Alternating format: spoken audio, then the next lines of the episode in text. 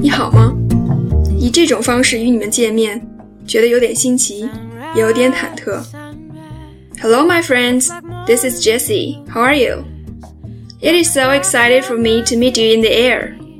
That feels more real, doesn't it? At least you can touch my voice.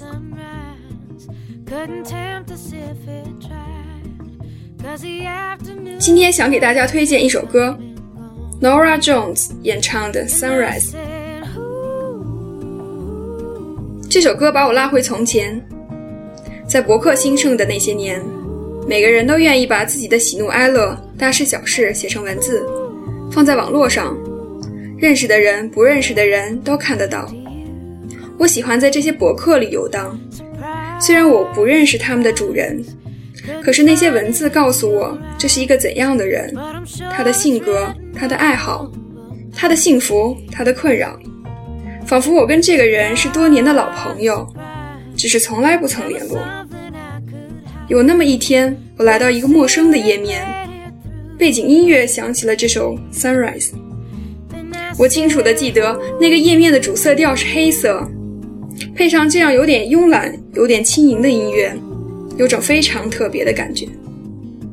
那位博主在博客里说自己二十六岁了，每天挤地铁上班下班，日子忙碌充实，却依旧迷茫不已。没有女朋友，期待爱情的降临。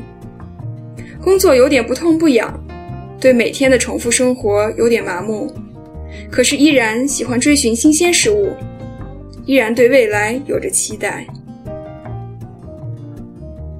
I think that represents most young people who work in big cities. They went there with their dreams. But as time flies, it turns out it is not so easy to settle down or at least live a relatively decent life. Maybe after years, they found it was not the thing which he chased at the very beginning. There must be so many young people who are confused on the career development, on the relationship thing, or something else. I would say don't feel upset about it. Just try to do whatever you want. Time will tell.